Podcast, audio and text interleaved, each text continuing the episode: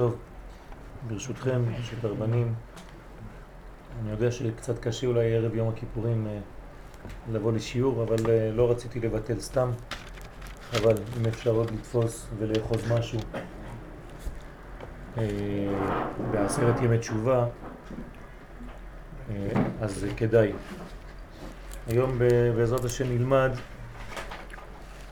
בעניין שעיר המשתלח, שהוא אחד מהדברים החשובים, הבולטים ביום הכיפורים. אני רק מזכיר שהשעיר הזה הוא בעצם שני שעירים, שעיר אחד לשם, שעיר אחד לעזאזל. שני השעירים, כתוב שהם צריכים להיות שווים, שווים בקומתם, שווים בדמים, במראה, במראה כלומר, יש קושי ברור לדעת, כנראה, לפי שני הסעירים האלה, מי להשם, מי לעזאזל. זה כל כך דומה שזה תאום. זה כל כך דומה שבחיים שלנו קשה לנו להחליט איפה הטוב ואיפה הרע. לפעמים הטוב והרע כל כך דומים, זהים, שווים בקומתם, שמים בצורתם, שווים בצורתם, וקשה לנו באמת להבדיל אם אין לנו את העיניים של החוכמה, עיני העדה, חכמי ישראל, כדי להבחין ולדעת לעשות בירורים. בחוכמה יתברירו, כוח החוכמה, כוח הבירור. והנה ביום הכיפורים, ביום הקדוש, בשיא הקדושה בשנה, יש לנו את התופעה הזאת. שני השעירים מופיעים, וכל כך קשה להבחין ביניהם עד שצריך לעשות גורל. מי להשם ומי לצד השני להבדיל. על כל פנים, שניהם עושים עבודת השם, שניהם בעצם מקיימים את ציווי השם והיום בעזרת השם נלמד על פי מה שכתב הרב לוריה שליטה בעניין השעיר המשתלח. אומר הפסוק בתורה ונתן אהרון על שני השעירים גורלות גורל אחד לשם וגורל אחד לעזאזל. ביור עניין שעיר המשתלח לשיטת הרקנתי משמע שבתחילת הבריאה נבראו טוב ורע. למה בבחינת טוב ורע בתחילת הבריאה? כי בעצם ביום הכיפורים אנחנו חוזרים לשיא. אנחנו עדיין בתחילת השנה, ובמקור הטוב והרע מופיעים, ולכן כשאנחנו חוזרים בעצם לשחזר את מה שקורה במקור. יום הכיפורים הוא יום גבוה מאוד, יום מקורי. גם שם מופיעים שני הסעירים. אז אה, מסיק הרקנתי שבעצם אנחנו צריכים ללמוד משם שבתחילת הבריאה נבראו טוב ורע. הטוב היה פנימי והרע חיצוני. כלומר, הביטוי של החיצוניות זה הביטוי של הרע. הביטוי של הפנימיות, אומר הרקנתי, זה הביטוי של הטוב. ככל שאנחנו מתקרבים יותר לפנים, אנחנו מתקרבים יותר לטוב. ככל שאנחנו יוצאים החוצה, אנחנו מתרחקים מהטוב ויש חשש שמה נאבד בעצם את הכיוון. וכל אחד עשה את תפקידו, גם החיצוני וגם הפנימי. יש הבדל בין הטוב לבין הרע, כל אחד עושה את תפקידו. מה תפקידו של הרע? תפקידו של הטוב, אנחנו מבינים. מה תפקידו של הרע? אני שואל. מה? לתחום את הטוב, להגן על הטוב, קליפה. כלומר, כן, אתה אומר קליפה שבעצם שומרת על הפרי. לא מה עוד? אם אין רע, לא יודעים מה זה טוב. עונש. מידת הדין. אפשר לומר גם כן שהרע יש לו תפקיד כן, שלעתיד לבוא מתגלה שאפשר לעבוד את השם גם דרך הרע. זאת אומרת שבכל, בשני יצריך, יצר הטוב, יצר הרע, שגם הרע יהפוך לטוב בסופו של דבר.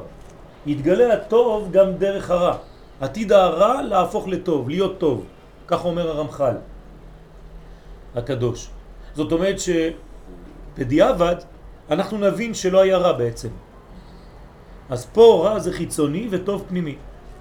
ועל ידי אכילת עץ הדעת היה ערבוב.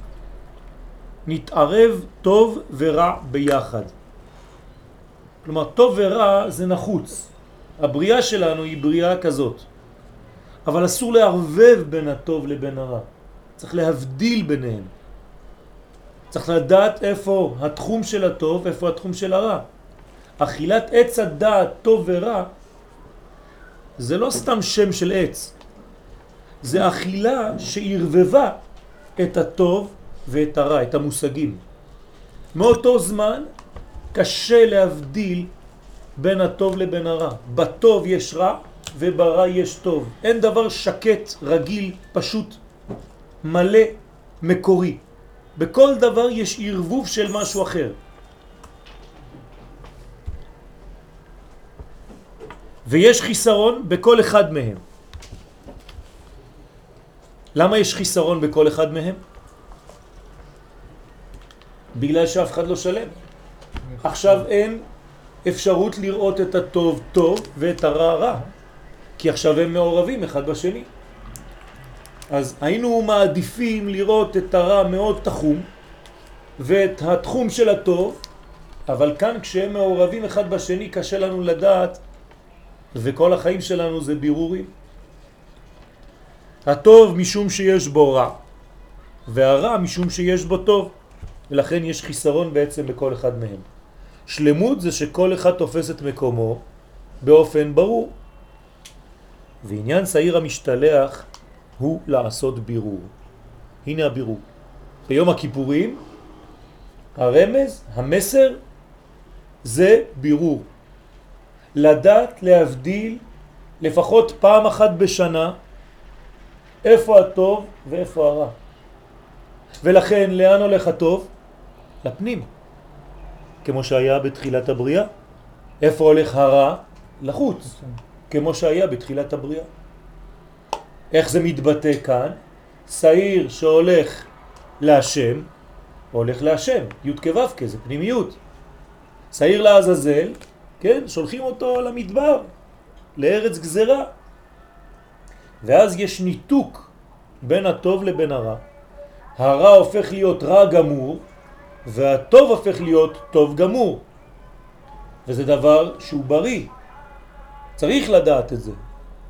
למדנו שכשתינוק יוצא מבטן אמו, כן, בודקים עם השיליה שלמה. למה? כדי לדעת שהילד הוא כל כולו שלם. אין חלק שהיה בשיליה שנמצא בתוכו, בו. או חז ושלום להפך. כלומר, אם השיליה שלמה, אז שמחים.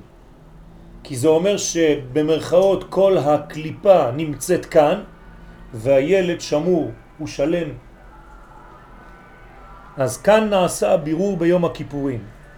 זה להשם וזה לעזזל. והשעיר השני לעזזל הוא בגדר נוטל פרס מבית המלך. מה זה הפרס? אני לא רוצה עכשיו להיכנס לכל הפרטים, זה אולי נתייחס בעזרת השם בשיעור של הלילה היום, בסייעתא דשמיא, אבל השעיר שהולך לעזאזל הוא כולל בתוכו זכר ונקבה של הקליפה. אחת נקראת עין זין א' והשנייה עם אל בסופו של, של שם. זה שעם אל בסוף הוא הזכר והעין זין א' היא רק הנקבה לבד, דין קשה, כן? אנחנו מבינים למה בעזה, כן? יש דינים קשים, כי זה הנקבה של הקליפה שהיא יותר מסוכנת מהזכר. על כל פנים, נוטל פרס מבית המלך, כיוון שהוא עושה שליחותו, כמו בתחילת הבריאה. כלומר, השעיר יכול לבוא בתלונה. למה אני, אתם שולחים אותי לארץ גזרה? מה, אני לא שווה כמו השני? הרי אנחנו תאומים. מזכיר לנו דרך אגב את יעקב ועשיו, כן? בתוך בטן של הקדושה, שני תאומים, והנה תאומים בבטנה, כן, בבטנך, ולאום מלאום יאמץ, ורב יעבור, יעבוד צעיר, ואתה לא יודע בדיוק מי ומי עד גיל, כן, מאוחר, די מאוחר, אי אפשר להבדיל ביניהם, בין הקדושה של זה לבין הקליפה והתומה של השני. מה? הר הכרמל. כן. אותו עניין של שני פרים זה שם. אה, שמה כן. בדיוק. לכן, עושה בכל זאת שליחותו. אותו שעיר גם כן עובד את השם. עובד את השם דרך הקליפה, דרך הזריקה של עצמו כשזורקים אותו, כן, שמה מה, מאותה גבעה, מאותו הר. ולכן הוא נעשה סנגור. בהתחלה הוא בא לקטרג, בסופו של דבר נותנים לו כבוד כביכול, כאילו מתנה מבי מלכה, מהבית של מלך מלכי המלכים, אז גם הוא בעצם הופך להיות סנגור. אמנם לא הועיל זה אלא ליומו, אבל לא נעשה בזה בירור גמור לעולם, ולכן יש מחילת אבונות ביום הכיפורים בלבד. כלומר זה היום שנקרא יום הכיפורים. כי הוא, התכונה שלו מיוחדת, מסוגלת לדבר הזה.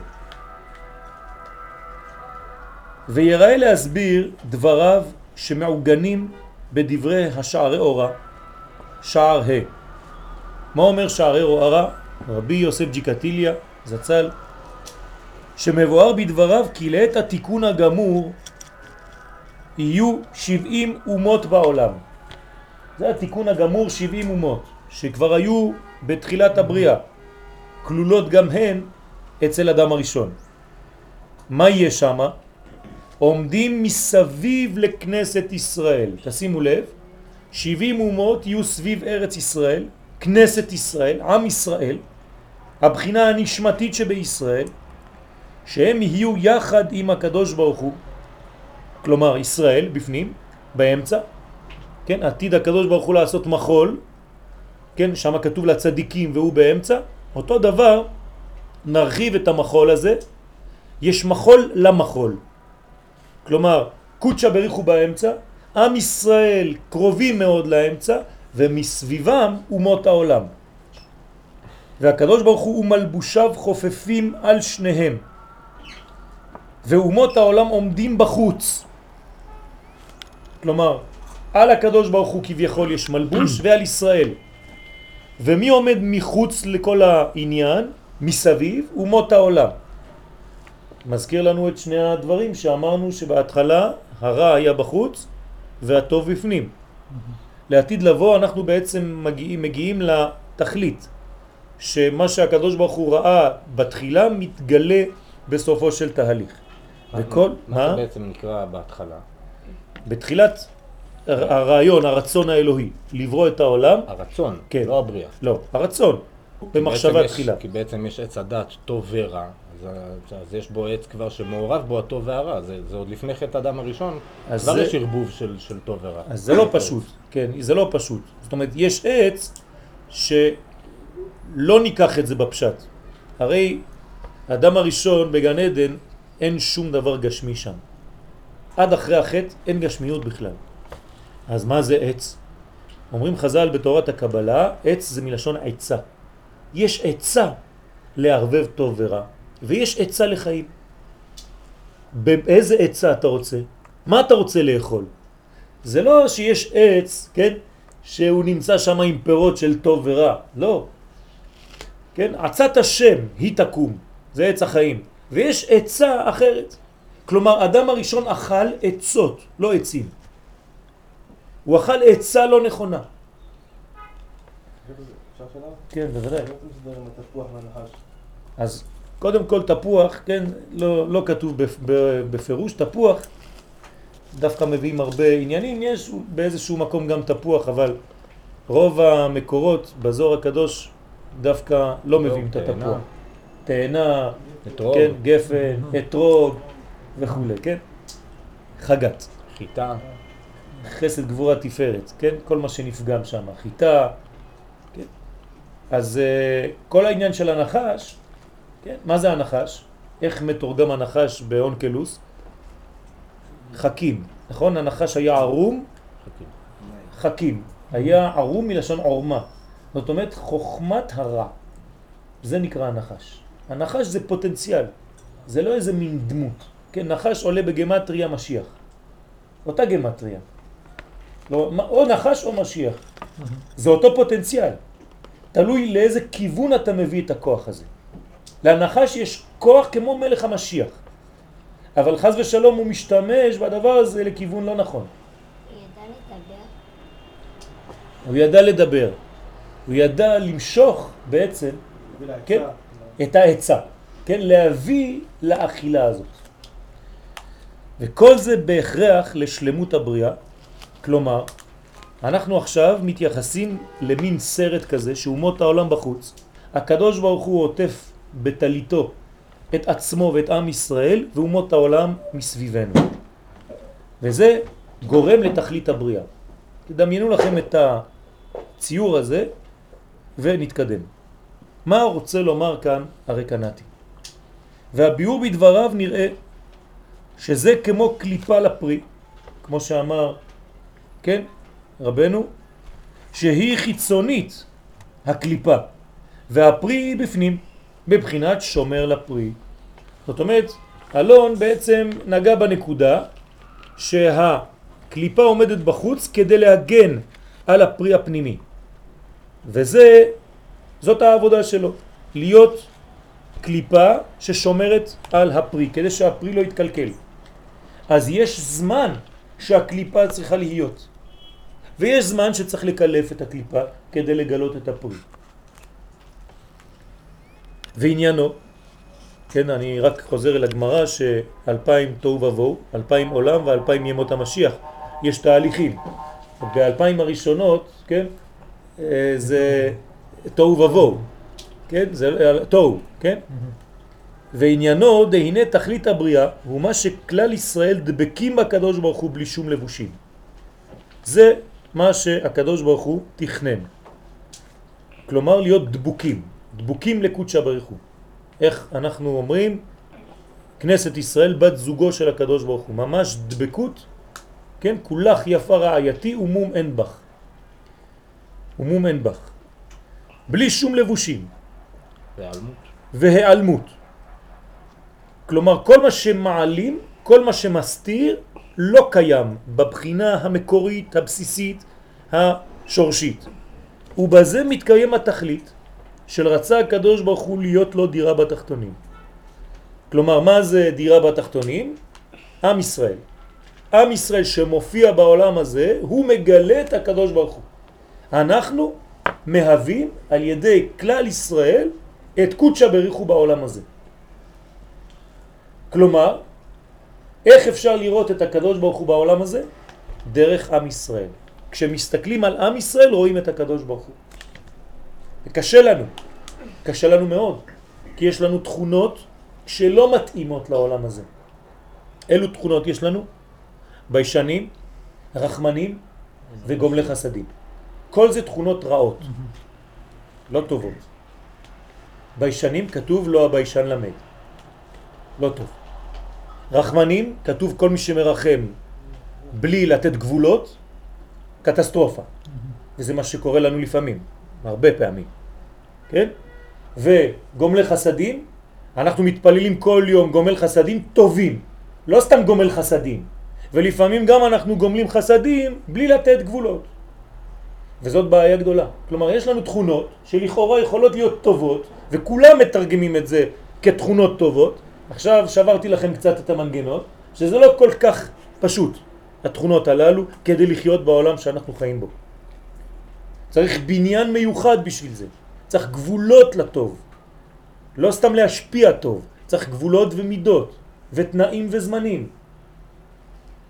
גם לרחמנות וגם לביישנות, כן? אז מה התיקון של הביישנים?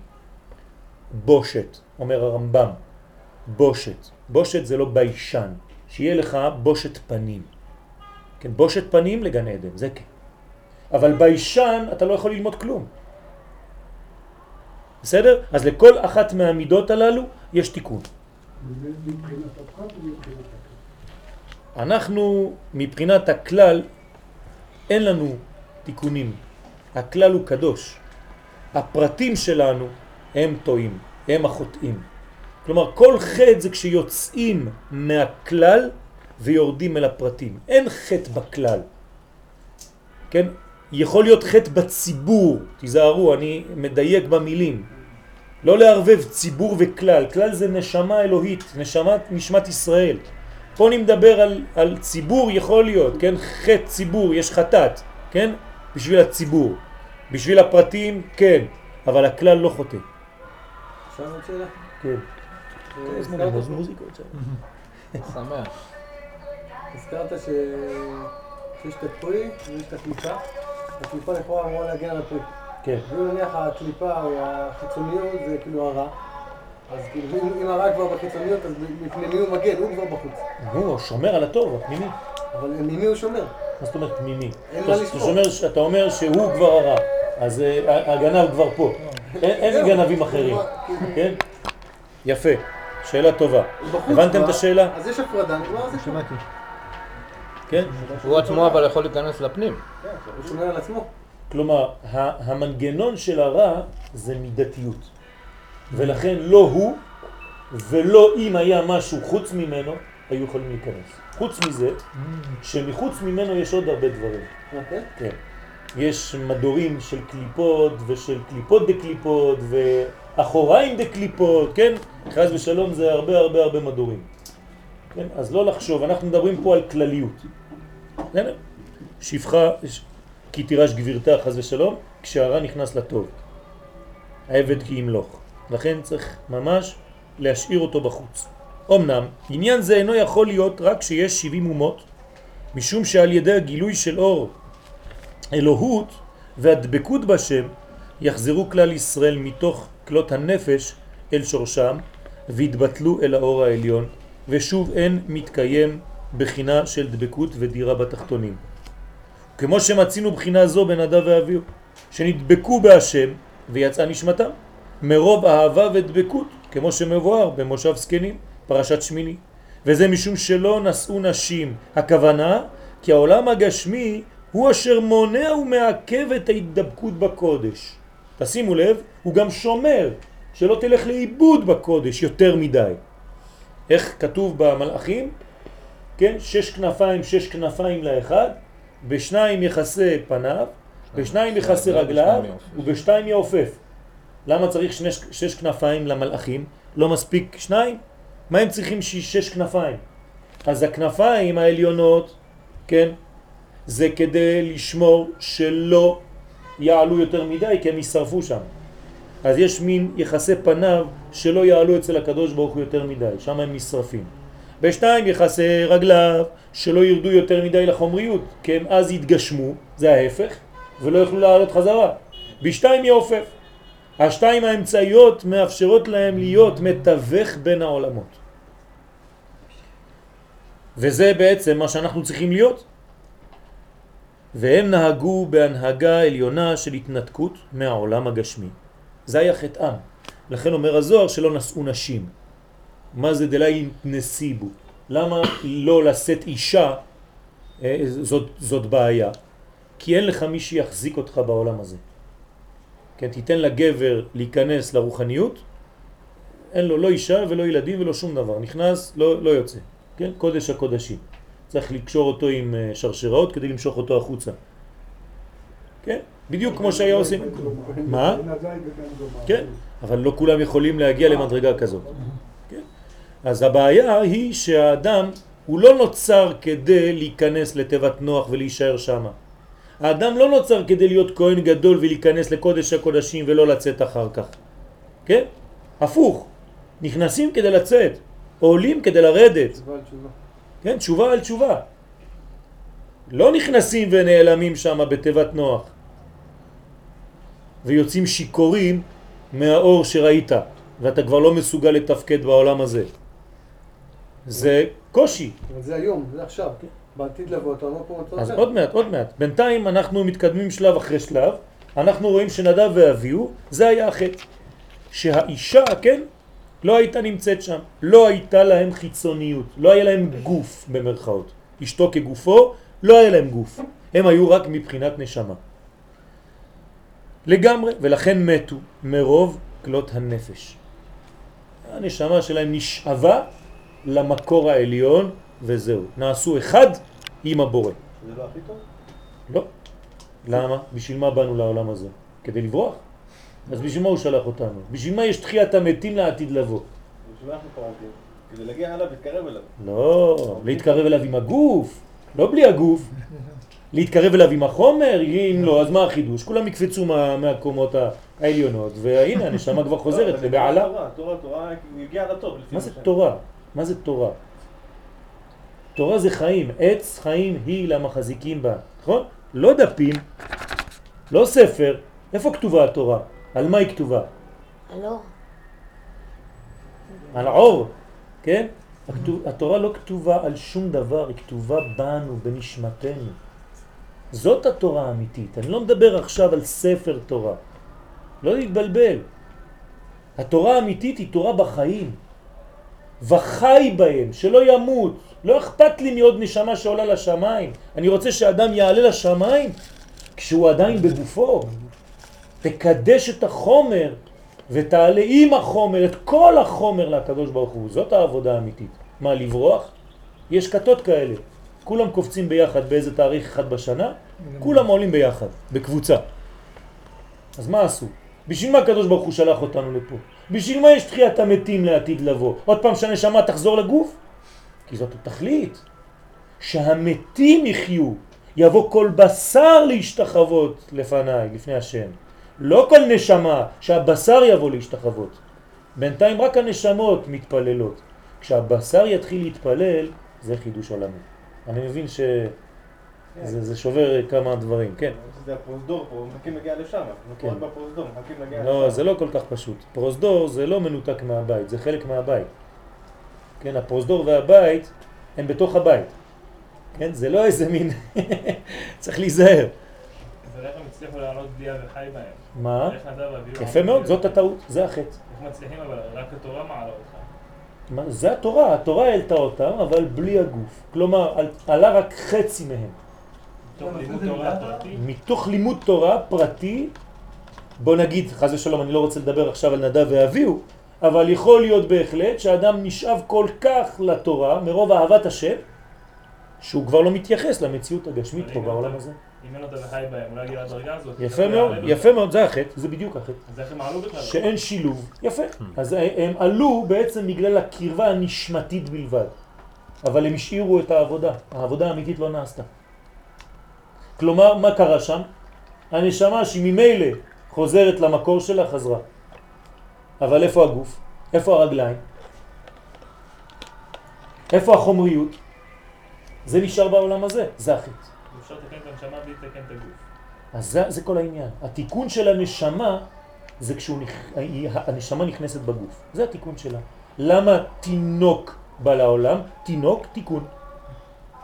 כלומר, נשמה יורדת לגוף. זה התיקון של הנשמה כשהיא נכנסת לגוף. אם לא, לא הייתה מצווה להביא תינוקות.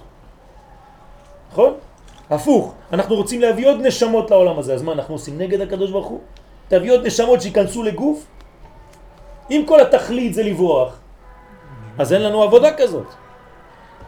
אז זאת העבודה. לפני כמה חודשים אה, נתת פה פירוש בדיוק על נדב ואביהו, כן. שהבאת מאור חיים. אתה בדיוק תיארת את הקטע שהם נפטרו, ודווקא שם תיארת שדווקא, לכאורה, שלא כמו תמיד, הקדוש ברוך הוא ירד אליהם ולא הם עלו אליו. לא, הפוך, הפוך, הפוך. שהיה להם כאילו... אה, הפוך. קצת- הם החטא שלהם, הקודש. הפוך. קורבן אל הקודש. החטא שלהם זה שהם עלו. זה לא שהקדוש ברוך הוא ירד. בדיוק הפוך. תקשיב לשיעור, תראה את השיעור, זה בדיוק ההפך מזה. זאת אומרת, טוב שאתה מזכיר את זה כי זה נקודה חשובה. מה קרה שם? החטא זה בגלל שהם עשו את היוזמה האנושית לעלות כביכול אליו, ואין דבר כזה. זה נקרא אש זרה, אשר לא חפץ השם. אז מה הקדוש ברוך הוא חפץ? שמה תעשה? שהוא ירד לפה. הנה אנחנו אומרים את זה. כל העניין, התכלית זה מה? דירה בתחתונים. אז אנחנו צריכים רק להיפתח, לתת לקדוש ברוך הוא לעבור דרכנו כדי להתגלות כאן, במציאות הגשמית, ולא לעשות אש זרה אשר לא ציווה השם, שמה אתה עושה? אתה מתנתק מהחומר ואתה עולה לשמיים. זה סכנה. זה לא יהדות. נידח. אולי נצרות. מה? נידח. כן, מה, מה? נידח. אם יהיה נידחך בקצה השמיים, משם ייקחך השם והביאך אל הארץ. מחזיר אותך. כן, הלכת לאיבוד בשמימיות. סכנה. וכדי למנוע בחינה זו, אני יודע שהרבה, כן, מלמדים את ההפך. שצריך לברוח מהגוף, שצריך לברוח, להתנתק מהחומר, שצריך לעזוב את כל העניינים של העולם הזה, שזה לא שווה כלום. מוריי ורבותיי, אני מחילה מכבודכם, אבל זאת לא יהדות, זה נצרות. הנצרות אומרת שבעולם הזה הכל אין מה לעשות, הכל מקולל פה, צריך רק הנשמה לעלות. אז זה בכלל לא התכלית של בריאת האדם. הפוך. הפוך.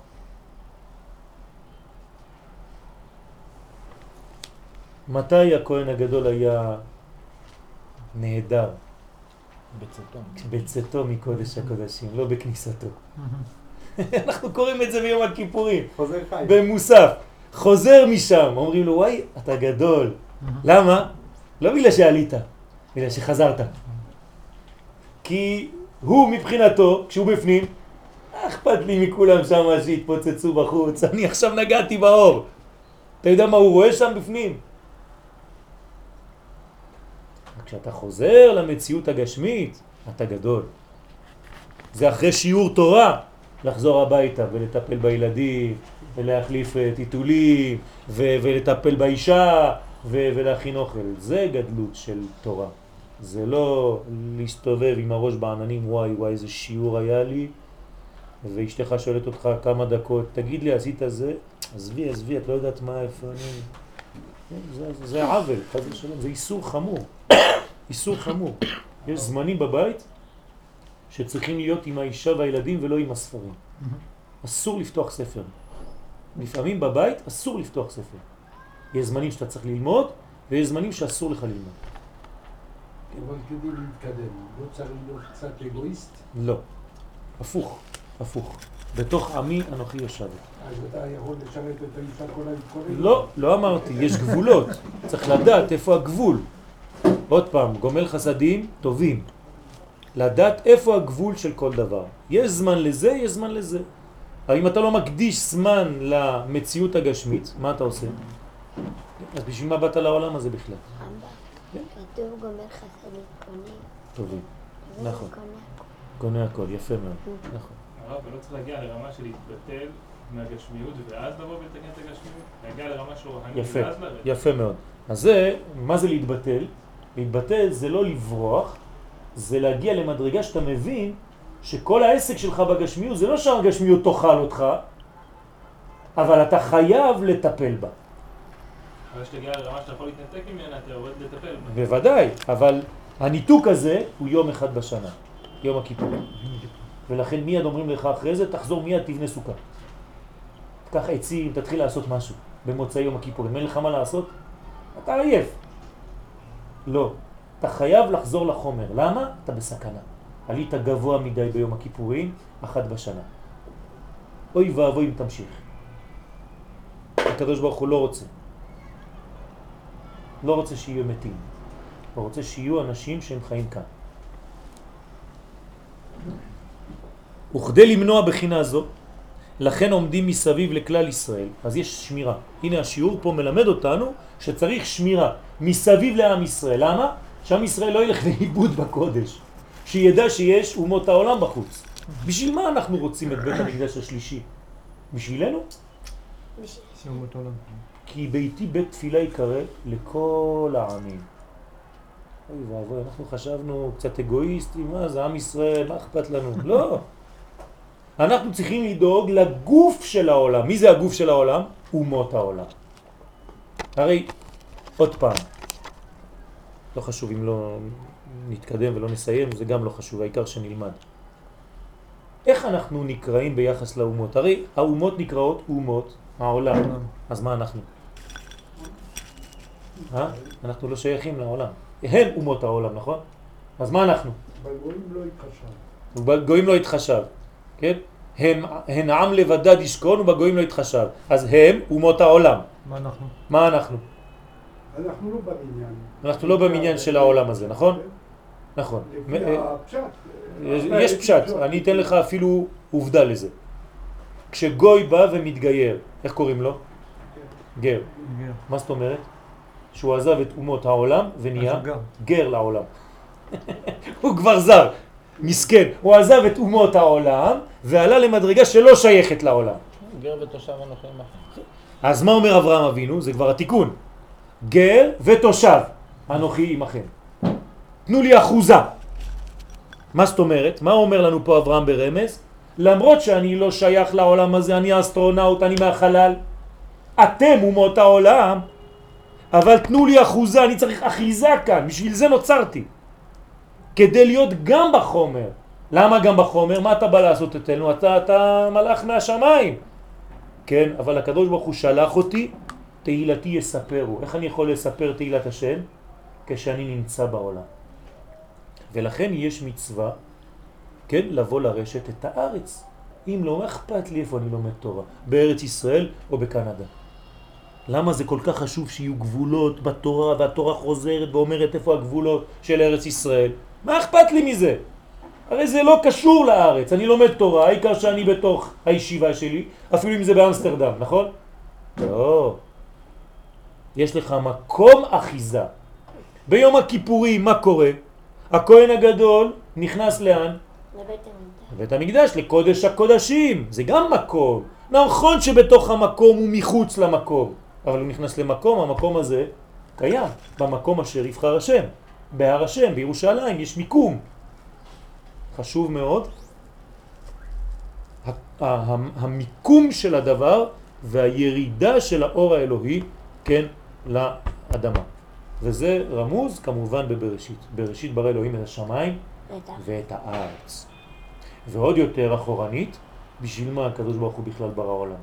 אם העיקר להיות רוחני, שישאר רוחני וזהו, מה אכפת לי לבנות חומרים ועצים ואבנים? הרי הוא מחנך אותנו. גם הוא, כבודו התברך, היה יכול להיות לבד. לא צריך את העולם הזה, נכון? בשביל מה הוא הולך ויוצא אל החומריות? בשביל מה? אין לו מה לעשות, הוא כבר רוחני בתכלית הרוחניות. אלא זאת העניין, זה העניין, לעשות לו דירה דווקא במה שכביכול הפוך, בחומר, בגסות של העולם הזה, שמה לרדת ולגלות את האור האלוהי הכי גבוה. באיזה חגים אנחנו עושים את העבודה הזאת ממש? פורים וחנוכה. כן? חנוכה אנחנו מורידים אור למדרגה כזאת. כן, החנוכיה צריכה להיות בגובה כזה, נכון?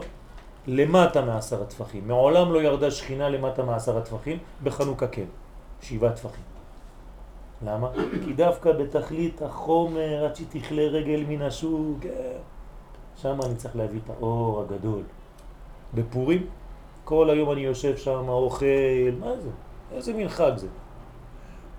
יושב, אוכל ושותה. חומריות, חומריות, חומריות, כן? איפה הקדוש ברוך הוא? לא רואים. בחנוכה הכל חג כזה טבעי, צריך לראות את הנס כדי לראות אותו. בפורים אותו דבר, אין אפילו שם השם במגילה. זה החגים, ואלו שני החגים שישארו לעתיד לבוא. כל השאר לא מעניין אותנו? זה התכלית. להביא את האור הגדול כאן, עד למקום שאפילו לא רואים את הקדוש ברוך הוא. מגילת אסתר, לגלות את קדושתו באסתרים. בסדר? כדי למנוע בחינה זו, לכן עומדים מסביב לכלל ישראל 70 אומות שהן גשמיים דווקא, ומונעים את ההערה הגדולה של התדבקות בשורש. כלומר הגויים שומרים אותנו שלא נלך לאיבוד. איפה? אצל הקדוש ברוך הוא. אז תמיד איזה גוי בא ומושך אותך החוצה, אומר לך בוא בוא הנה בוא תראה, המצאתי עוד איזה טייפ, מכונית. אז אתה אומר לו, אבל תעזוב אותי, אני רוצה להיכנס לישיבה, הוא אומר לך, לא, לא, תשאר איתי קצת בחוץ. ואתה בין שני העולמות. וזה מה שאתה צריך לעשות? כן, בדיוק. על זה נאמר שיעקב נשא שתי נשים, האחת פנימית והאחת חיצונית, כביכול, לאה ורחל. והוא, כן, יושב אוהלים. סולם מוצב ארצה וראשו מגיע השמיים. מוצב ארצה, אם הוא לא, לא שייך שיהיה ראשו מגיע השמיים, אז זה לא מעניין אף אחד. כן? בארץ. וזו הייתה המחשבה העליונה בתחילת הבריאה, שנברא מצד אחד טוב ומצד שני רע. אדם בלי יעל. תשימו לב איך קוראים לאדם הזה. בלי יעל. בלי אפשרות לעלות. למה? כי הוא צריך למשוך אותך, כן? זה אדם, כן, שיורד. יש אדם שעולה ואדם שיורד. חיצוני מושך אותך כלפי מטה, פנימי מושך אותך כלפי מעלה. ואתה נשאר בשיווי משקל, לא נבלע בתוך האדמה ולא עולה לשמיים. תשימו לב, זה נס, אנחנו עומדים על הרצפה, האדמה לא בולעת אותנו ואנחנו גם לא צפים באוויר. איך יכול להיות דבר כזה? למה בדיוק האדמה לא מושכת יותר, שכל פעם שאתה הולך אתה נכנס קצת? למה היא, יוצ... היא נותנת גבול, היא יודעת עד איפה למשוך אותך ולא יותר? מצד שני אתה עומד. זאת אומרת שהשמיים גם מושכים אותך. אז אתה ממש בין השמיים לבין הארץ, פלא גדול. אם אתה יודע דרך אגב להפוך את הסדרים האלה, אתה יכול להיכנס לתוך האדמה. יש את הדבר הזה ש- שמוסך אותך על האדמה. נכון, מגנט וכוח משיכה, אתה צודק, נכון. ואין הכוונה רע בעצם, אז עכשיו כשאנחנו אומרים טוב ורע, אנחנו לא מדברים על רע בעצם, כן? אלא גשמי וחומרי, זה נקרא רע. אז אתם מבינים מה זה המובן של רע בחז"ל? זה גשמי וחיצוני. זה נקרא רע. עכשיו, אם הרע שולט, זה, יש בעיה. אז מה צריך להיות? בתוך הרע, הטוב שולט. כלומר שבסופו של דבר אתה רואה שהרע הוא בעצם רק כלי בשביל הטוב, והטוב מתגלה. והואיל בעצם מציאותו לטוב, שלא יתבטל לשורשו, כי הרע הוא כלי, הוא שומר על הטוב שלא ילך לאיבוד. למה בסממני הקטורת צריך אחת. שהיא לא טובה, חלבנה? תביא רק ריחות טובים, ונגמר הסיפור, מה אתה צריך להביא כל הזמן איזה אחד כזה כבשה שחורה, חלבנה? צריך שבמניין יהיה רשע. בציבור, אומר האריזל, זה צדיקים בינונים ורשעים. מה אני צריך רשעים? זה שומר. אז מה, אז בוא, כן, לא אמרו לך להיות אתה אחד מהם, אבל יש רשעים. אל תתאמץ להיות אחד מהם, אבל יש. וכן כתב בספר תשועות חן בשם הבעל שם טוב, זכותו יגן עלינו אמן, מה שנאמר, הרשע מקטיר את הצדיק, תשימו לב, הרשע מקטיר את הצדיק, בלי הרשע אין את הצדיק, וזה מה שאמר יריב. רבי יריב אמר שאין אור אלא זה שיוצא מהחושך. כלומר, איפה אני יכול לראות את הצדיק? מי מקטיר אותו? הרשע. לומר שהוא אשר מקטירו ומעכבו מלהיות רוחני גמור, כי אסור להיות רוחני גמור. וכמו שנאמר בתהילים, טוב מעט לצדיק מהמון רשעים רבים, שהם אשר ממעטים את הטוב. הרי אנחנו אומרים בפרקי אבות, כן, אדם שחוכמתו מרובה ממעשיו, אין חוכמתו מתקיימת. למה? עזוב את המעשים, תהיה חוכמה. לא. ולהפך, מי שמעשיו מרובים מחוכמתו, הפך, כן? אז חוכמתו מתקיימת. אבל זה מעשים, זה חומרי, כן. אבל גילית את הטוב פה למטה. זה טוב, זה חוכמתך מתקיימת, יש לה קיום. כדי שלא יתבטל לגמרי לשורש. כלומר, יש סכנה. עכשיו, למה אנחנו לומדים את השיעור הזה ערב יום הכיפורים? פשוט מאוד כדי לא להיכנס ליום הכיפורים עם הטעות הזאת. שאני צריך להיות בסוף היום ריח נודף של איזה מין אה, כן, אוורירי, כבר לא רואים אותך. אתה שקוף, כן, נהיית לא כלום, כן, אי אפשר לתפוס אותך. זה לא התכלית בכלל של יום הכיפורים. הפוך. אם זאת הייתה התכלית של יום הכיפורים, לא הייתה מצווה לאכול בתשיעי כפליים. כן? עד שאומרת הגמרא, כל האוכל ושותה בתשיעי, מעלה עליו הכתוב, כאילו התענה תשיעי ועשירי. אז תאכל, תאכל מלא מחר, כפליים, ממה שאתה צריך לאכול ביום רגיל. למה? כדי שלא תשכח שאתה לא הולך לאיבוד שם בשמיים. בוא נזכיר לך שאתה פה. מצד שני, שלא תפחדו. לפעמים אתה צם, כן, לפני שאתה אוכל, ולפעמים אתה אוכל לפני שאתה צם. מתי?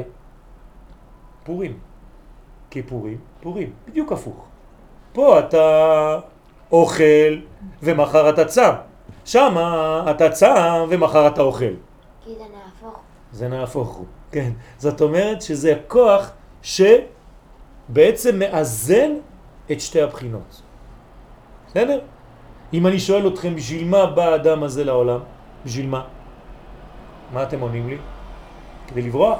לחזור בתשובה? לחזור בתשובה. איך עושים כדי לחזור בתשובה? אוכלים. האדם בא לעולם הזה כדי לאכול. מאיפה אני יודע? כתוב באדם הראשון. האדם הראשון הייתה לו מצווה אחת. מכל עץ הגן אכול תאכל. בשביל בחברה? זה באתי, כן. אבל מעץ הדת טוב ורע לא תאכל. אבל המצווה זה מה? לאכול. עכשיו, לאכול זה לא סתם לאכול, להכניס לתוך הבטן.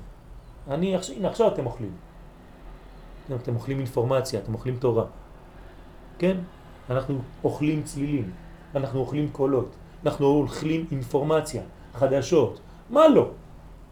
כל זה נקרא אכילה.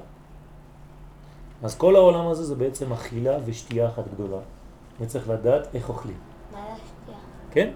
שתייה זה מה שנותן את הכוח לאכילה להתעכל.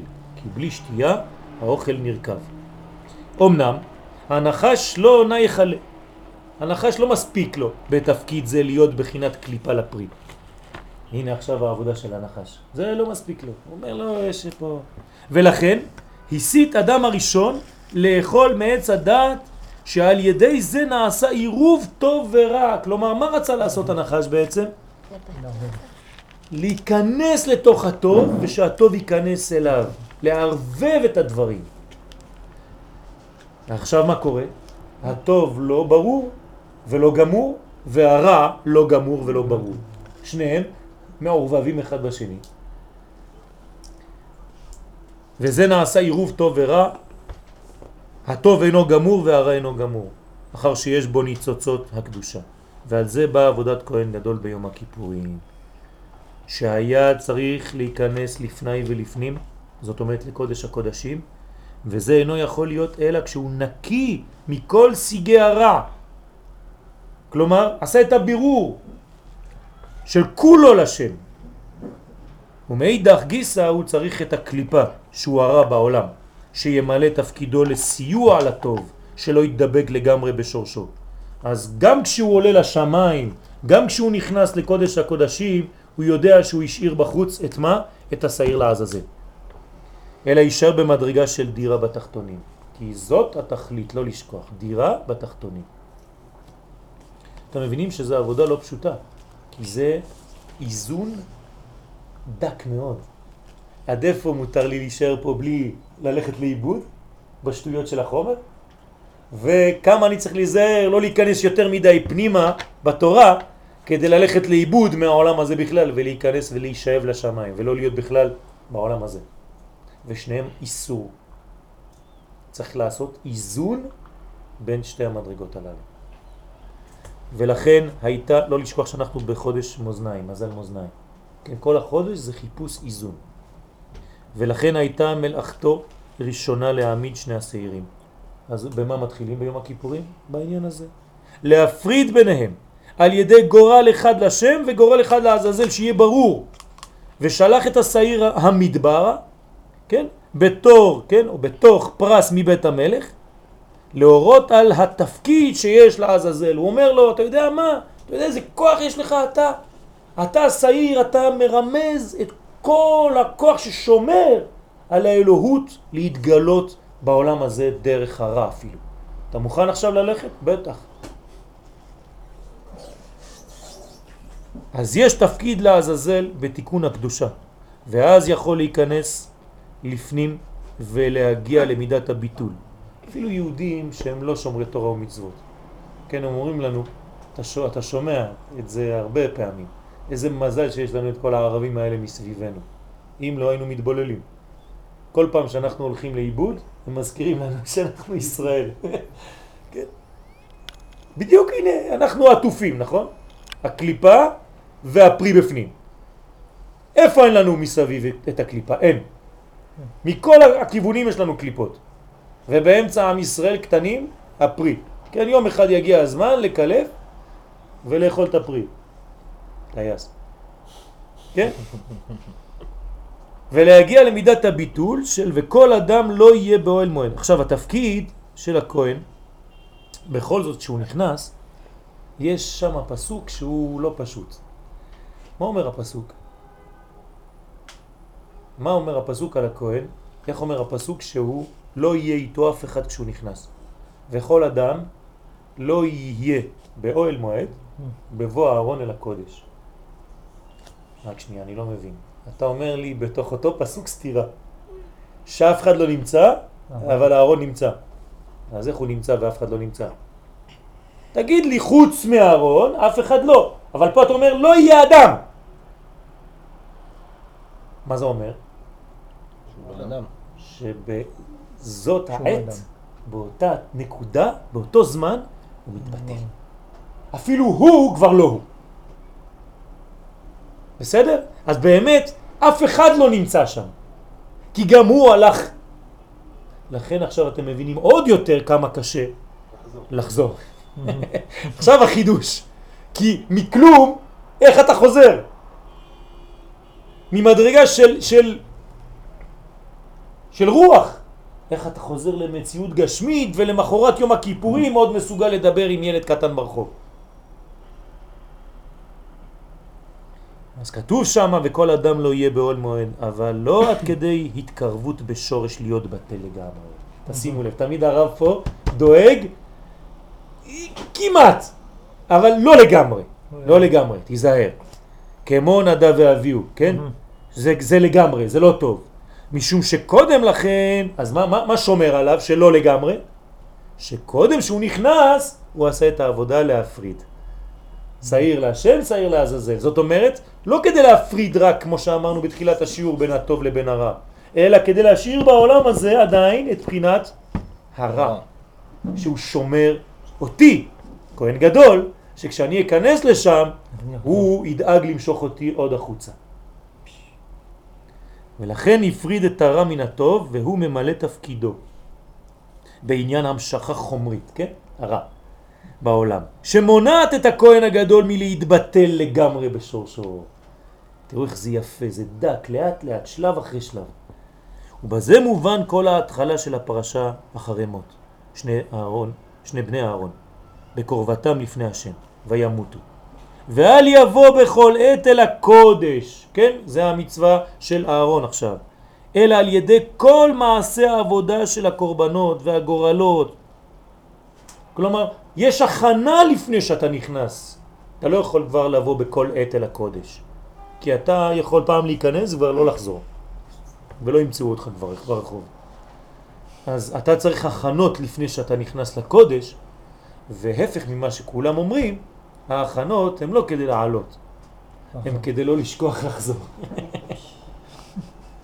זו, זאת ההכנה להיות תלמיד חכם, כן? אני אומר לתלמידים שלי ב, בישיבה, כן? אני מתפלל רק ליום שתצאו מהישיבה. שתהיו סוף סוף בני אדם. לא כאלה שהכל ככה נופל להם מהשמיים, הם קמים בבוקר, הם הולכים לתפילה, באים ללמוד, אוכלים. בוא נראה אותך אחר כך יוצא, מחפש עבודה, מוצא אישה, מתחיל את החיים, ונשאר תלמיד חכם. אה, זאת עבודה. אנחנו פוגשים הרבה אנשים שאו זה או זה. אין זה וזה. וזה העניין, זה זה וזה. זה לא או זה או זה.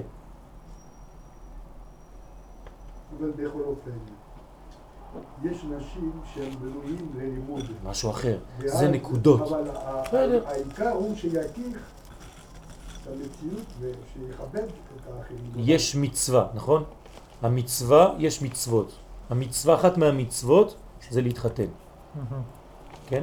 מה זה להתחתן? לרדת לשיא החומריות. נכון? אדם שאף פעם לא ידע מה זה ייחוד, פתאום נכנס לעניינים של... איך? מה זה, מה זה, זה מה שהקדוש ברוך הוא רוצה? כן, אתה צריך להתחתן אדוני! ואם הוא לא מתחתן? זה, זה חטא, זה חטא. זאת אומרת, יש עניין פה של אכילה, כן, את הלחם אשר הוא אוכל. למה יש לנו מצווה לאכול? למה יש לנו כל הזמן שאנחנו עושים איזה מסיבה, חגיגה, משהו? סעודה. למה? למה יש סעודות? איפה שאתה לא הולך יש סעודות. כן, שבוע שעבר כולם כבר התפוצצו, מזל שהיה צום למחרת. כן? כמה סעודות אתה כבר יכול, אפשר מכניסים ולא מוציאים? כן? ככה שאלו במדבר. למה הקדוש ברוך הוא? אז גם אלה, העילויים האלה, הגדולים האלה, יש להם מצווה להתחתן. אלא אם כן, אתה כומר. לא, לא. לא, אבל אני מדבר על זה דווקא. כי אלה שרוצים לעלות והם ממש שפיצים בלימוד, יש להם מצווה להתחתן בכל זאת. אה. יפה, ולהביא ילדים. אז מחזירים אותם מיד לפה. אם לא, אז באמת הם נשנאים במסגדים שם, השם ישמור.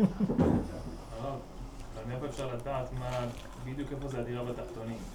זה, לכן שאלתי, לכן אמרתי, לכן אמרתי שבעצם צריך ללמוד המון כדי לדעת את הגבולות של כל דבר.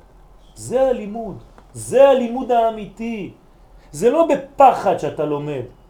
בגלל שיש פה משהו אז אני בורח משם אז ניצלתי. לא, לא תיקנת שום דבר. אתה נמשך לשם, רק לא הלכת כדי לא לראות. אבל בפנים אתה עדיין נמשך לדבר הזה. אולי שם תיפול, אז עדיף שלא תיפול מאשר ת... אבל בראש שלך כבר נפלת. נכון? במחשבה כבר נפלת. אז אתה משחק קונצים. אני לא גומר את המעשה, אבל יש לי חשק. אז אתה מתועב בי בפנים, וכאילו נקי מבחוץ. אז מה? אתה יודע שהרהורי העבירה קשים מהעבירה, נו אז מה? אבל לא עשיתי. אז פעם הבאה אתה לא נכנס בכלל לאירוע העבירה, אבל... יפה, זה מה שאני אומר, אז צריך לדעת איך לעשות את הדברים. אני לא אומר שזה לא טוב, אני רק אומר שכשאתה רק בורח ולא מתקדם בחיים, אתה לא יכול לבנות חיים. כל החיים שלך תברח ממשהו ולא תבנה משהו. יש שלב אחד שהוא הולך לך מארצך, ממולדתך, מבית אביך, אבל השלב השני זה אל הארץ אשר הרקע. אתה הולך לכיוון. אתה עוזב משהו, אבל אתה הולך למשהו. אבל אם השיטה היא רק לעזוב משהו, לברוח ממשהו, כל החיים שלך תהיה בסור מרע, אבל אף פעם לא תהיה בעשה טוב.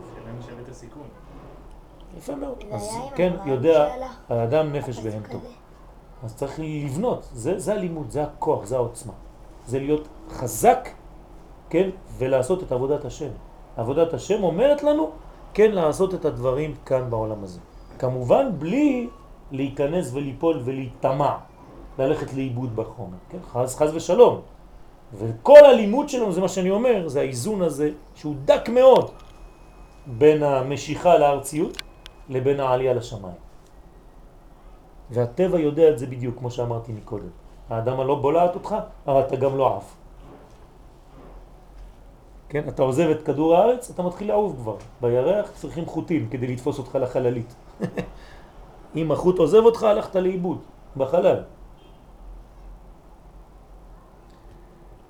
אז יש עבודה של קורבנות וגורלות, כן? ורק אז יוכל להתקיים. תשימו לב. כשנכנסים לבית המקדש, אדם לא, לא שומר תורה ומצוות. עכשיו בעזרת השם בית המקדש השלישי נמצא. מה, הוא נכנס לשם, כן, עיתונאי, לא מבין כלום ביהדות. הוא יוצא משם, מה הוא אומר? מה זה? אה? הם יהיו שם? כן. כל העמים. כל העמים יכולים להיכנס בגבולות, יש גבולות בתוך בית המקדש עצמו, עד איפה ועד איפה לא, אבל יכולים להיכנס, יכולים להביא קורבן.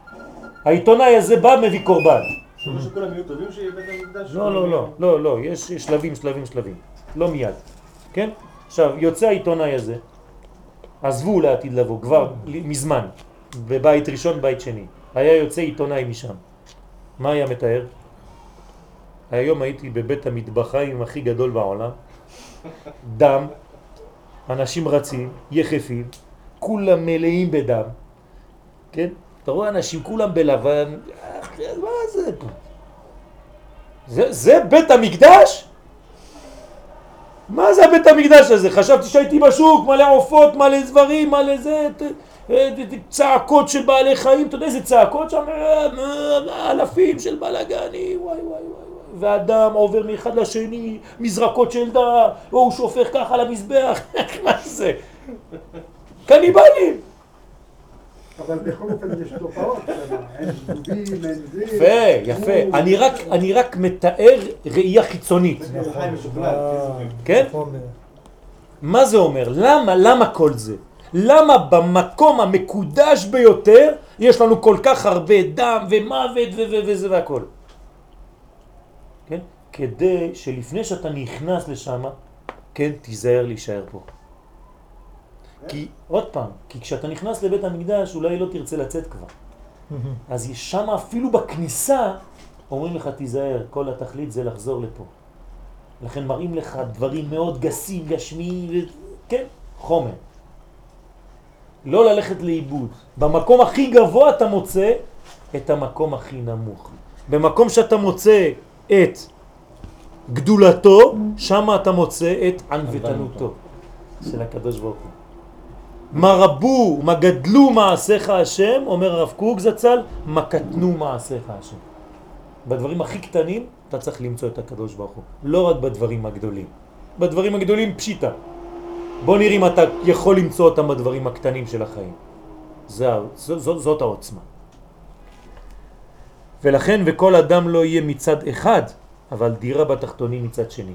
תשימו לב. עוד פעם, איזון.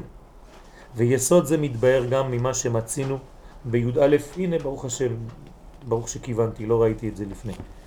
ממה שמצינו בי"א סממני הקטורת, חלבנה, כן, שמשמע שה... מה זה? שאינה באותה מדרגה של שאר היוד סממנים. כיוון שהיא חומרית יותר מכולם, למה אתה מכניס לי אותה? וגם בזה הכוונה כנזכר שהערה הקטורת היא מלשון קשר. כן, קטורת בארמית זה קשר בעברית. כמו שכתב באור ישראל תיקון כ"א, שהכוונה של מזבח הקטורת בין השולחן למנורה, כן, לקשר נפשו. בנפשה. בנפשה. מה זאת אומרת נפשו בנפשה? של מי? של מה? של מו? המנורה כאילו זה, זה העליון והשולחן זה התחתון. יפה מאוד. מזבח הקטורת יפה מאוד. למה המזבח של הקטורת הוא בין המנורה לבין השולחן? מה זה מנורה? רמז למה? חוכמה. אור. מצד שני מה יש לך? בטן. שולחן. ומי מקשר ביניהם? מזבח הקטורת. מזבח הקשר. אתם מבינים איזה תכלית? אתה יוצא מקודש הקודשים, מה אתה רואה מול העיניים? שולחן. זאת אומרת, הקדוש ברוך הוא אומר לך, תפדל ברוך השם, חזרת משם, שב תאכל. דרך אגב, זה דבר חשוב מאוד. כשנכנסים, כשהיו נכנסים, גם היום, אבל כשהיו נכנסים אצל רבנים ספרדיים גדולים, חכמי ספרד, הוא לא היה מתחיל לתת לך פלפולים וחידושי תורה. קודם כל בוא תשב, תשתה מחיה, תאכל, תעשה ברכות, עוגיות, קורא לאישה, תביא לו עוף, תביא לו זה, אה, אתה נשאר כבר ככה, חשבתי שאתה נדבר מה דביר תורה, כלום! לפעמים היית יוצא וכלום. יאללה לחיים, בוא תשתה, טק, טק, טק, טק, אחר כך איזה ברכה קטנה וזהו. מה עשית אצל הבבא סאלי, עליו השלום? לא יודע, אכלתי, שתיתי, לא הבנתי כלום. למה? אותו עניין. כן? אל תלך לאיבוד שם בחידושים. בוא אני אגיד לך חידוש. אה? קודם כל תאכל אדוני, וזה חסר לנו היום.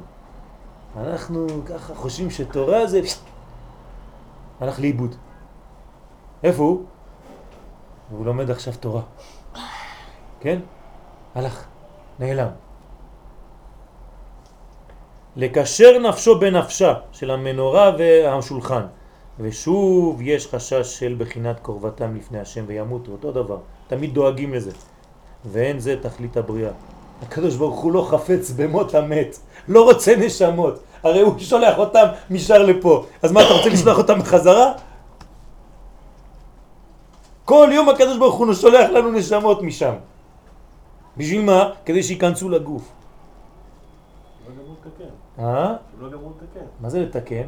ברחו מהגוף לפני שתיקנו את הגוף, את החומר. זה תיקון. מה זה תיקון? במילה אחת, בשתי מילים. אורות בכלים. זה תיקון. זהו. האור בתוך הכלי זה התיקון. כלומר, מה התיקון של הכוס הזאת? כשיש עכשיו משקה בפנים. זהו, היא גמרה את התיקון שלה, ברוך השם, היא עשתה בדיוק מה שהיא באה לעשות. זהו. זה נקרא תיקון. גם של הבקבוק. כן, גם של הבקבוק. ואין זה תכלית הבריאה, לכן באה גם החלבנה כדי לעכב, תשימו לב, לעכב, לא סתם, אה, כן, לעכב גודל הבהירות, שלא יהיה לך יותר מדי אור בהיר. צריך איזה משהו קטן שיבוא ויקלקל את זה. איזה שריטה קטנה ברכב. כן? שלא יהיה יותר מדי... כן? ועל ידי כך נשאר בבחינת צפון ודרום. כן, צפון. אתם יודעים שיש הלכות, יש הלכות בעיר, כן, לא עלינו ולא עליכם, איפה שמים בית קברות. כן, באיזה צד צריך לשים בית קברות בעיר? לפי הרוח. כן, נכון, צד שמאל, זה צד צפון. זה נקרא בצד צפון. כן, זה לפי הרוחות. אז בארץ ישראל, כן, זה בצד צפון של העיר. בצד דרום של העיר יש משהו אחר, וכו' וכו'. כמה ככה בונים. זאת אומרת, שיש בעצם בניין לכל דבר. למה? אם זה מצפון, כתוב מצפון תבוא תיפתח הרעה, אז בשביל מה אני צריך את הצד הזה, צפון? מה, גם שם אני צריך לשאוב? הרי עם הלולב אני הולך לצפון, גם, נכון? אמנם אני מתחיל בדרום, לפי תורת הסוד, כן? אחרי זה אני הולך לצפון. אז בשביל מה? מה אתה מבין? גבורות, צפון זה גבורה. מה אתה צריך גבורות? זה נקרא לעכב. כמו כן יש לבאר בזה מה שמצינו באברהם אבינו, שאחר כל הניסיונות שלו, כן, ניסה אותו בניסיונו שנאמר אל, אתה ידעתי כי ירא אלוהים אתה. כלומר, מתי הקדוש ברוך הוא אומר לאברהם, ברוך השם, זה מה שחיכיתי. כשמה? כשאתה, אברהם, איש חסד. החסד. תקבל גבורה, יראה. אז מה הוא אומר לו? אתה ידעתי כי ירא אלוהים אתה. השתבח שמו. עד עכשיו חשבתי שאתה רק איש החסד. עכשיו עשית מעשה של גבורה, עכשיו עשית את התיקון. אז הניסיון הכי משלים את אברהם, זה ניסיון העקדה. אתה ידעתי כי ירא אלוהים אתה. אלוהים זה גבורות וירא יראה, גם גבורות. אף שמידתו של אברהם היא אהבה, כמו שנאמר אברהם אוהבי, אמנם הכוונה בזה, כי אחר תשע ניסיונות של אברהם שעלה בכל אחד מהם למדרגה גדולה של אהבה, כן? אהבה, אהבה, אהבה, אהבה, אבל זה אני, זה אני, זה אני, זה אני. נולדתי עם התכונה הזאת, מה לעשות? כן? עמד זה בפני מצב של נדב ואביהו. כלומר, היה באותה מדרגה, דאגה. כן, הולך עוד מעט לאיבוד. אז מה קורה? שהתבטל לגמרי אל האור העליון, ושוב לא תתקיים הבחינה של דירה בתחתונים. אז מה עשה אברהם אבינו? נעלם. היה אברהם, אברהם, אברהם, אברהם, אברהם, אברהם, אברהם, אברהם, אברהם, תשע ניסיונות. עוד ניסיון אחד, אין אברהם, נעלם. אז מה הניסיון העשירי חייב לעשות? להחזיר אותו דירה בתחתונים. הוא עמד גם בו? מה? הוא עמד גם בו. יפה, זאת הבחינה, זה התיקון. לעמוד בו, אם לא, הוא היה נעלם. לא היה לנו אברהם, לא היינו מזמינים אותו אפילו לסוכה. בתשע הוא לא עמד לבד. בתשע הוא רק, נתן. כן, העיר ממדרגתו הוא. כלומר, תכונתו הטבעית, מה הייתה? אהבה, חסד. כל מה שהוא עשה בתשע מדרגות הראשונות זה רק להעצים את זה עוד יותר. אז הוא לא עשה עדיין משהו הפך ממנו. אה, כלומר, הוא היה עוד מעט עולה עולה עולה ומתבטל. אז דאג הקדוש ברוך הוא שהבחינה העשירית, מה תעשה? תחזיר אותו לקרקע. אתה ידעתי כי ירא אלוהים אתה. שלם עושה את זה מתוך אהבה. יפה מאוד. יפה מאוד. זאת, זאת הבחינה כן? של אהבה, כן? של פחד להתנתק. אז זה נקרא יראה מאהבה. מתוך אהבה. מתוך אהבה. יפה מאוד, אבל זאת יראה. עדיין. יפה, אבל אתה. צודק. זה נקרא יראת רוממות. הוא אומר, אולי גם העשירית הוא עשה מתוך אהבה. נכון. אז גם זה יבטל אותו, כן? אז זה מה שאומר פה הקדוש ברוך הוא, לכן התורה אומרת, אתה ידעתי כי ירא אלוהים אתה, לא י' כו' כ', אלא מידת הדין אלוהים. למה? כי אתה ירא מלאבד את המדרגה של האהבה שהשגת, בסדר, אבל זאת יראה. לכן בא ניסיון זה שהביא בו בחינה של יראה, שהועיל רק כדי שלא יתדבק ויתבטל לגמרי. רק בשביל זה הייתה עקדת יצחק. לא בשביל להרוג את הבן שלו, לא בשביל שום דבר. ומה כתוב אחר כך? שאני, אני, מה, מה, מה הוא עושה? וישוב, נכון? עכשיו תשימו לב, לפני שהוא עולה, הוא יודע שהוא הולך לעבור את המבחן הזה? כן. בוודאי. איך אתה יודע? לא, לא, אומר ממך את יפתך. לה- אומר לנערים, תשעה ימים, תשעה ימים הוא יצא. ונשוב. ונשוב. בטח, הוא אומר, כן. ונשתחווה ונשובה עליכם. איך הוא יודע? ואשובה. ונשובה, שנינו. ככה כתוב, נכון? לא ואשובה. אהה, ונשוב. אז מה הוא? שניכם. למה הוא כאילו מה? בוודאי, זאת אומרת שלא שהוא שיחק אותה. עכשיו הוא יודע שהניסיון שלו...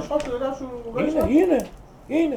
אני והנער נלכה עד כה, ונשתחווה ונשובה שנינו עליכם. שבו לכם פה עם החמור בינתיים. וואי וואי וואי, זה בלאגן. אתה רואה שזה לא פשוט, צריך לקרוא את הפסוקים בדיוק. מה רש"י אומר על זה לשובה? מה? זוכר מה שהוא אומר, בצאת רש"י מה אומר על זה לשובה? הוא לא אומר על זה משהו, זה תירוץ? לא, על שבו לכם פה עם החמור. כן, העם המשולים לחמור. אבל ונשובה עליכם, מה כתוב? יש רש"י פה? טוב, תסתכל ותראה. כל התיקון הוא תיקון של מידת הדין, של מידת הגבורה. לעשות מאמץ, אה, שלא יתבטל לגמרי. כל הניסיונות שהוא עבר, כל הניסיונות שהוא עבר, לא זה, לא זה. לסלק את הבן שלו, את הבן שלו ישמעאל, כן. להילחם בהרחבת כן, כל זה אהבה. כל למה? כל זה גבורות. למה זה לא הוא עשה, זה אשתו. מה זאת? נראה אותך שתרגו את הבן שלך ואיך תגיד? כל אשר אשר תאמר לך שאתה שרה שמע אומר, בקולה. שמע. זה לא גבורה? מה? זה לא גבורה להקשיב לאישה? יפה מאוד, אבל זה מתוך אהבת השם, זה לא ניסיון של, זה חסד גדול מאוד. להילחם, להילחם. לבנו. להילחם מתוך אהבה. מה, להילחם בוודאי? כדי להציל את לוט. זה מעשה של אהבה, שבתוכה יש קונוטציות קטנות של גבורות. אבל אני הולך להציל את לוט, זה מה שמעניין אותי עכשיו. בסדר? על כל פנים, אנחנו לא, לא נמשיך הרבה, רק ש, שהרעיון הבסיסי הזה יישאר, כן? שאנחנו נסיים בקטע האחרון שמה. יש להוסיף שמה שהכהן גדול יש לו כוח לעשות תיקון ביום זה, משום שהוא בבחינת חוכמה, וכידוע, כי כולהו בחוכמה ידבריהו. כלומר, איפה הארון? הוא בחוכמה. נכון? כי הוא כהן, כהן זה בחוכמה, והוא נמצא שם בתוך החוכמה העליונה. והחוכמה יש לה כוח הבירור. מה אומר רש"י? נתנבא שישובו שניהם. הנה, ידע. אתה יכול להוסיף בפירוש שלך, שיחק אותה. נו, אתה מבין? אתה מבין עכשיו כמה קשה, כשאמרתי אתה מבין כמה קשה לא להישאר בפשט?